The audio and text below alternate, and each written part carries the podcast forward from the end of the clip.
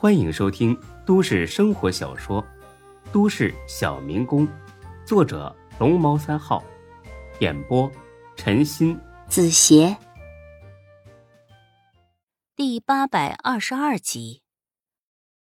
钟国正已经很多年没喝醉过了，但这一回没等到家，他就下车在路边一阵猛吐，吐得天昏地暗，天旋地转。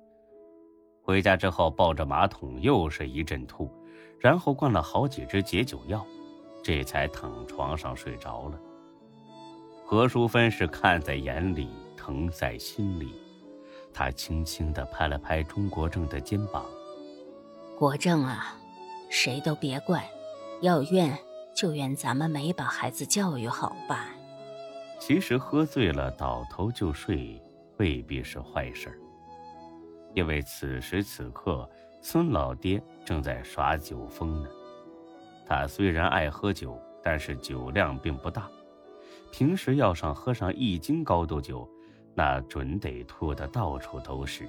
但是今天真是邪门，喝了一斤半，虽然醉了，但愣是没吐，而且一点要休息的意思也没有，光着脚站在客厅里，意气风发。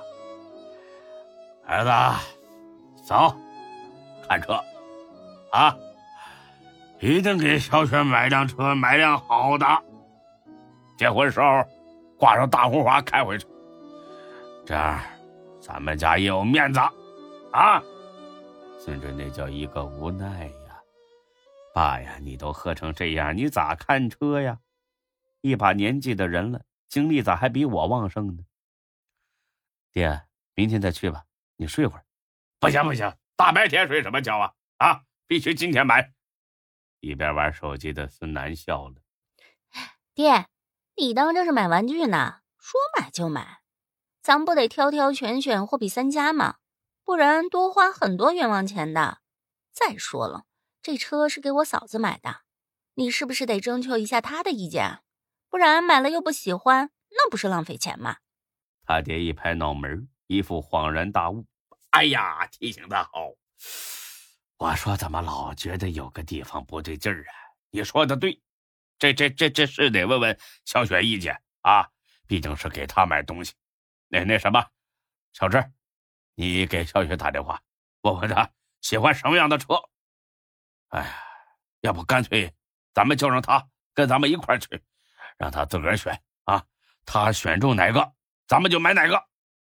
孙志乐了，哼，老爹这副天下我有的气势，还选中哪个买哪个，以为这是去菜市场买萝卜白菜吗？看中了就往兜里装。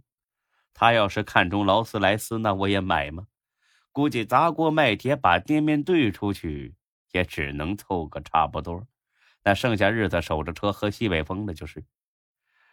爸，小雪他爸都喝成那样了，这回肯定是在家里照他爸呢。哪有功夫跟咱们看车呀？啊，是是是。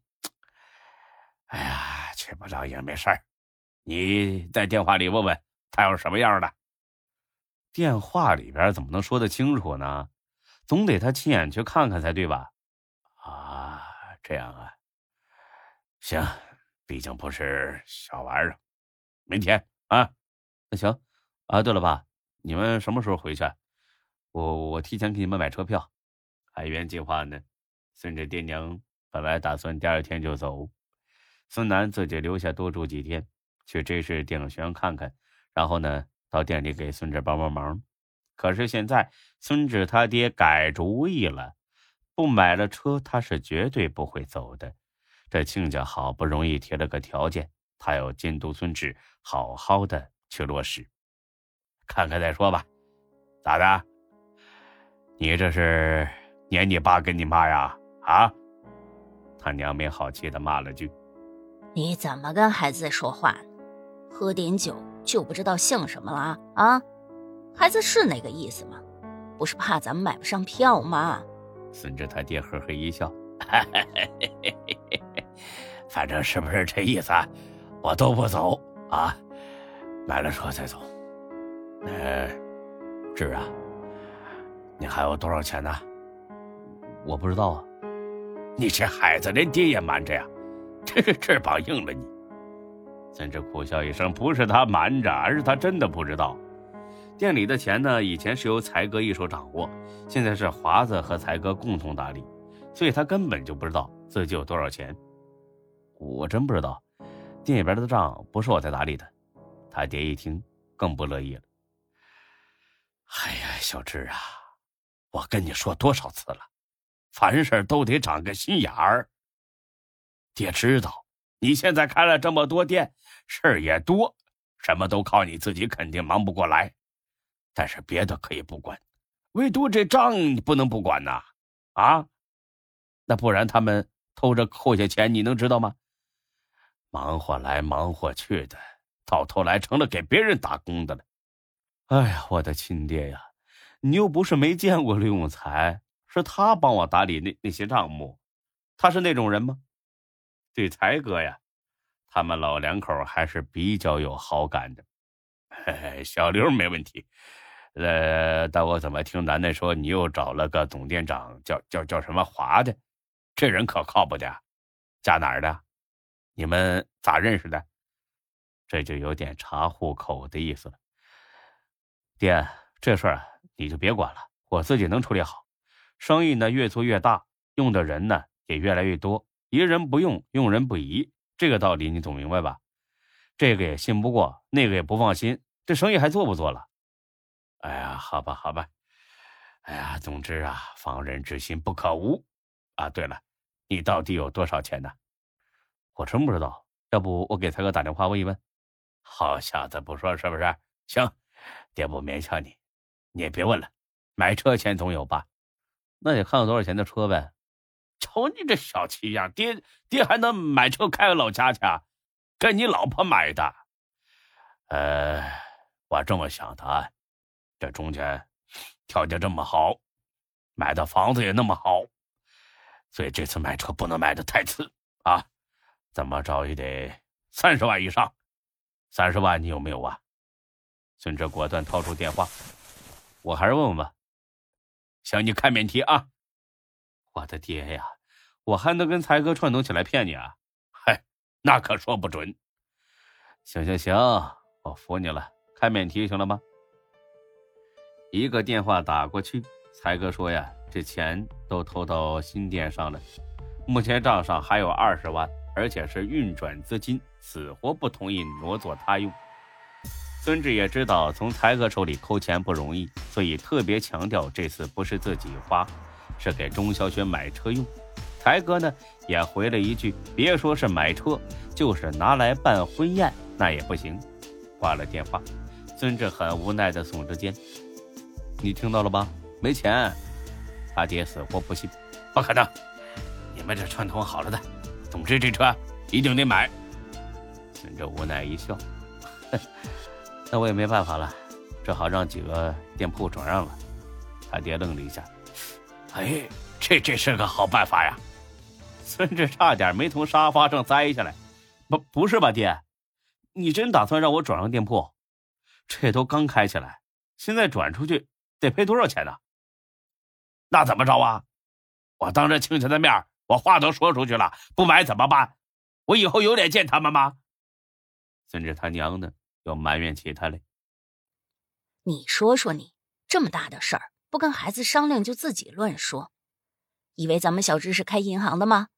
现在行了，办不到了吧？你少说风凉话，钟家都把房子买好了，咱们买辆车过分吗？他娘无话可说了，女方都买婚房了，男方买辆车，那确实不过分。那你应该事先跟孩子商量一下。怎么商量啊？这人家亲家母当面提出来的，你又不是没在场，你说我怎么商量？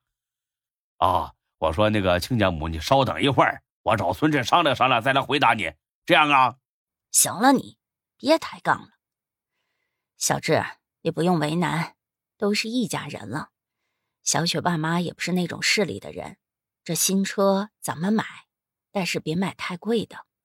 爸妈这还有几万块钱，你自己再添上点买一辆一般的，先开着。等以后有钱了，你们再换。这倒是个好主意，但是毫无疑问，孙老爹不同意，坚决不同意。买个一般的，那还不如不买，丢不起这人。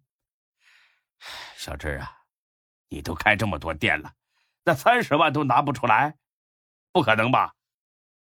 孙志呢也很无语。爹，之前确实没问题，但现在不是十家新店刚开业吗？钱都投在这里边了，还没盈利呢，所以最近我比较紧张。要不这样吧，咱们拖上几个月，年前呢，我绝对给小雪买辆车，买辆五十万的，行不行？总之，绝对不会不会让您丢了面子的。不行，必须结婚前买，不然之后那就买一百万也不是那么一回事儿。孙志点了根烟，使劲的揉了揉太阳穴。老爹这是咋回事啊？以前没这么作妖啊，怎么自从有钱了就开始飘了呢？哎，看来钱真是害人不浅。爹，我理解您的心情，是。话都说出去了，不买不合适。但现在我是真拿不出这些钱，你总不能让我去抢银行吧？刚才不是说还有二十多万吗？我跟你娘再给你添几万，这不就够了吗？那是运转资金，不能动，不然那万一出点事儿，那就麻烦了，这个没得商量。那，那你借钱，你不是认识认识很多老板吗？借三十万不成问题吧？借钱，要是真说借钱，别说三十万，就是三千万，他也能借得到。别人先不说，门徒就绝对会借给他。但是自从高勇被处理掉之后，孙志就下定决心，一定要跟门徒划清界限。朋友可以做，但绝对不能有任何经济上和事业上的往来，不然自己迟早还会跟以前那样。被牵扯进一些乱七八糟的事儿，其实呢，他完全不用这么担心，因为经过中国政警告之后，门徒自己都不会再把孙志牵扯进这些事儿里。但孙志并不知道这件事，所以他决定洁身自爱，不管遇上什么麻烦，都不找门徒帮忙。本集播讲完毕，谢谢您的收听，欢迎关注主播更多作品。